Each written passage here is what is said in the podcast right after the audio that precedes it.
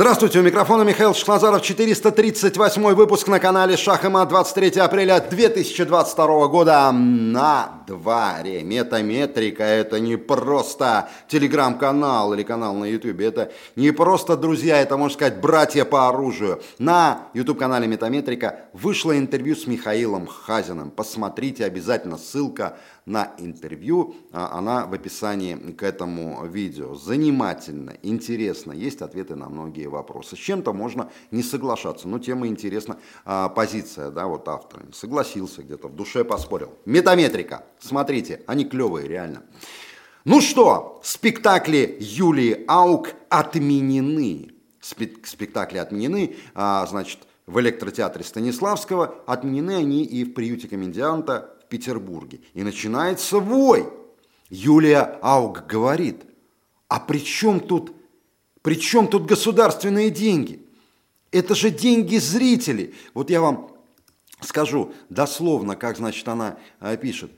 Это деньги зрителей, которые идут смотреть на меня. Это не государственный спектакль, электротеатр как арендная площадка. Никаких мифических денег страны нет. Есть конкретные деньги конкретных людей в России. Юля, я вам объясню. Вы немножко далеки, наверное, от вопросов экономики. Итак, люди идут в театр. Они платят деньги за билеты. С денег за билеты платятся налоги. Налоги идут в бюджет. Из бюджета некоторая часть налогов марширует на военные расходы. Военные расходы направляются на спецоперацию на Украине. В июле соучастница этой спецоперации. Ну, вот так вот. Вы же не любите русских, вы не любите спецоперацию. Хотя нет, вы же хитрая, Юлия, вы никогда не говорите здесь, что я русская актриса и так далее. Вы говорите, это страна и так далее. Но стоит вам попасть в Эстонию, вы говорите вот что. А, Казetta puostimestä она пишет интервью Юлия Аук. Все мы русские в ответе за то, что взрастили такого диктатора, как Путин, да? Прекрасно. Прекрасно. То есть там, там, в Эстонии, вы надеваете на себя личину русской. Вот мы какие русские, мы виноваты, нам надо каяться и платить. А приезжая в Россию, вы говорите, да я не русская, нет, я космополит, я без национальности, у меня эстонские э, корни и израильский паспорт. Вы говорили об этом, Юлия. Так как там, а? С налогами, с билетов. Вам нравится дальше играть в России? Идем дальше.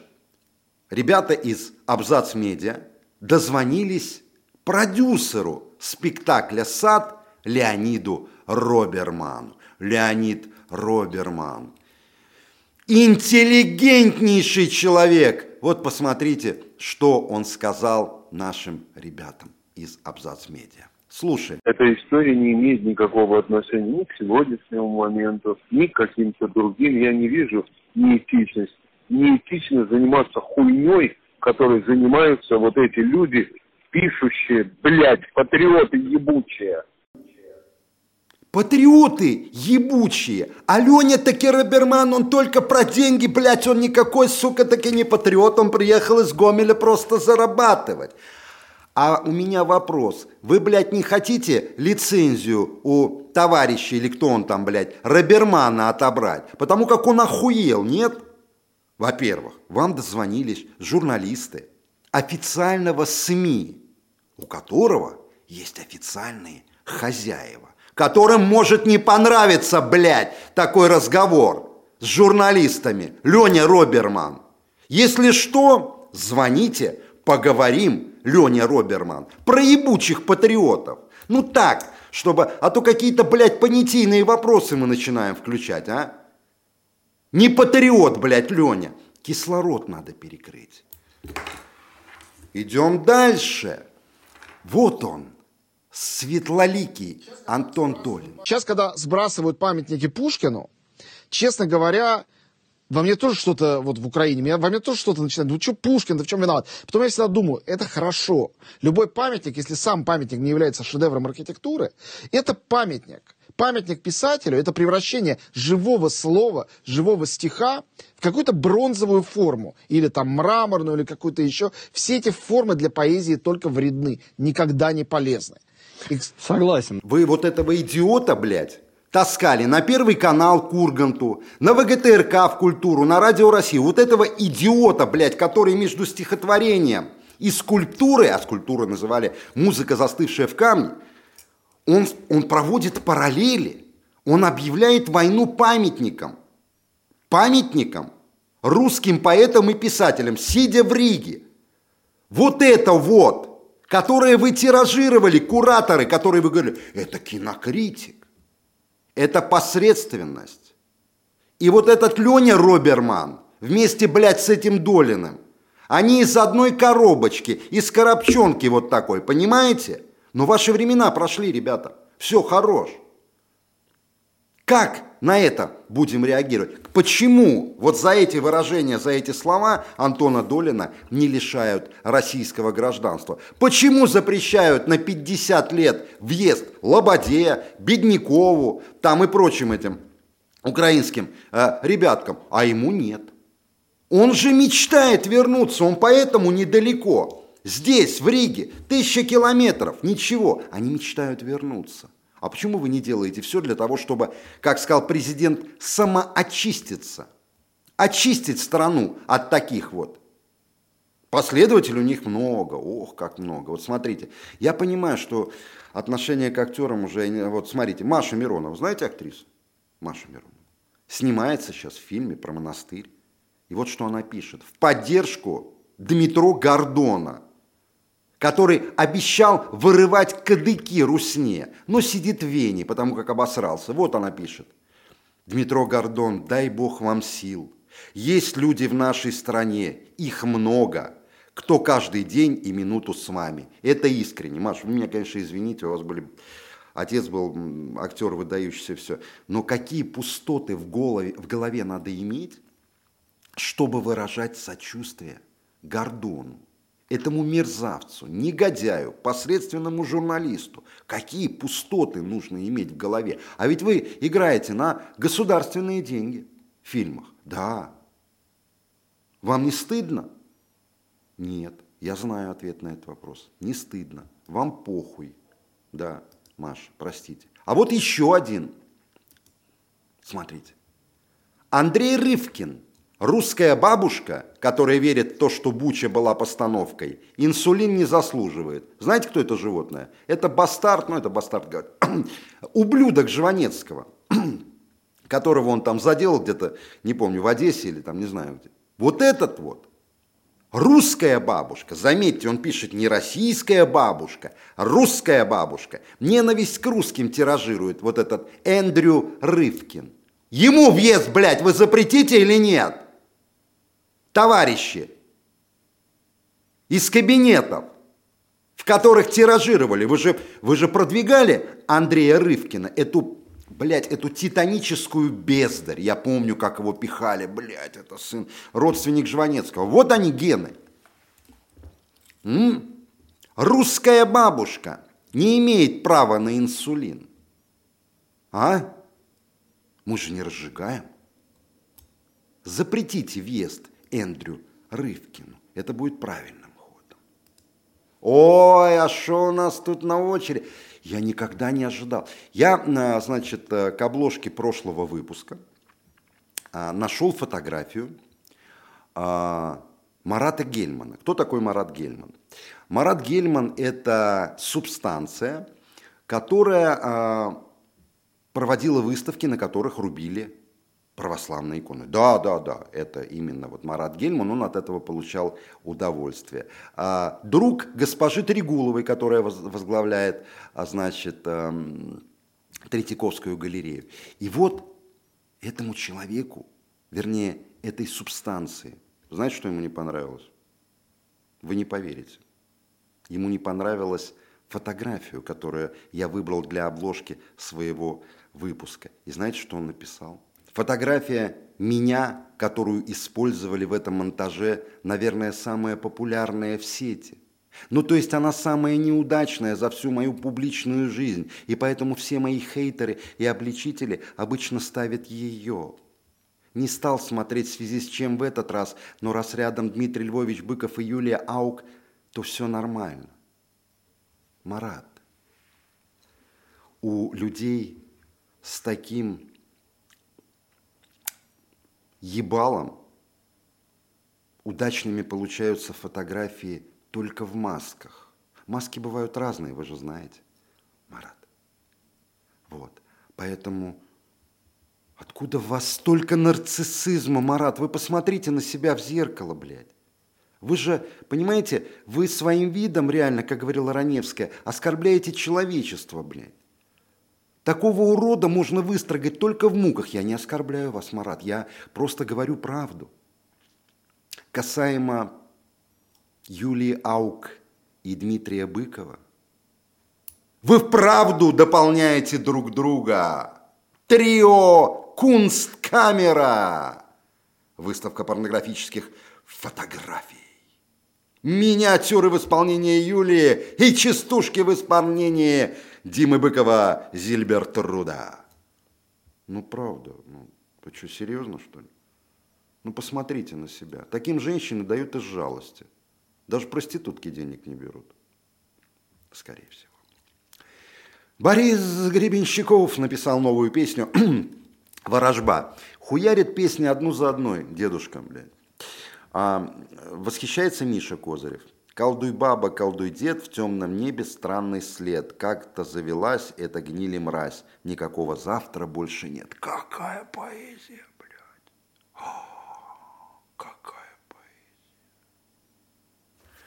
Колдуй баба, колдуй дед, На ногах истертый плед, Звезды мчатся ввысь, Просто заебись.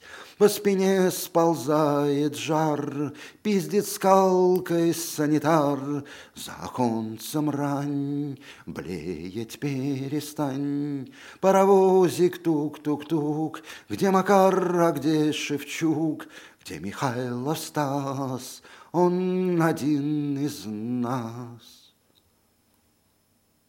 Да это ладно еще. Вы бы видели клип Максима Покровского, который он записал в Штатах. Я не помню название, правда, как-то. Поколение Z. Да, поколение Z. Более русофобской песни я не слышал. Там просто унижаются русские от и до. Кто ее репостит? Миша Козырев, пресс-секретарь машины времени Антон Чернин или Чернин, не знаю, как правильно, правда не знаю. Посмотрите. Посмотрите. Ой, а это что такое? Идем дальше. Вот из Латвии прискакала новость хорошая. Латышский спортсмен меняет фамилию из-за Путина. Не хочу, чтобы ассоциировали с военным преступником. А, а скелетонист, да, осаночник, а, Кристен Путинс, Кристенс Путинс, да, а, измайнит. Я kādu vārdu поменял фамилию на фамилию Роде. Один из моих тренеров был Роде. Вот. А Кристенс, а почему вы не поменяете, допустим, вот поменяли фамилию с Путина на Роде, а почему бы не поменять и род? То есть, ну, почему не поменять пол? Да? Кристина Роде. Да? Вы же закончили выступление в большом спорте, а тут можете вернуться в роли трансгендера в женские санки. Кристина Роде. А? Нормально было бы, на мой взгляд, неплохо. Ай, Юра, Юра, Шевчук. Концерт ДДТ в Тюмени отменили после отказа Шевчука играть в зале за символикой. Знаете, вот это обидно. Потому как музыкант Юра, он ведь э, ездил в Чечню, выступал практически на передовой, помогал нашим ребятам, которые там воевали, поднимал их боевой дух. И вдруг бабах, и все. И все. А кто это у нас там еще? Ай ты зая. Это наш вот он кто. Олег Кашин. дурью уебашен.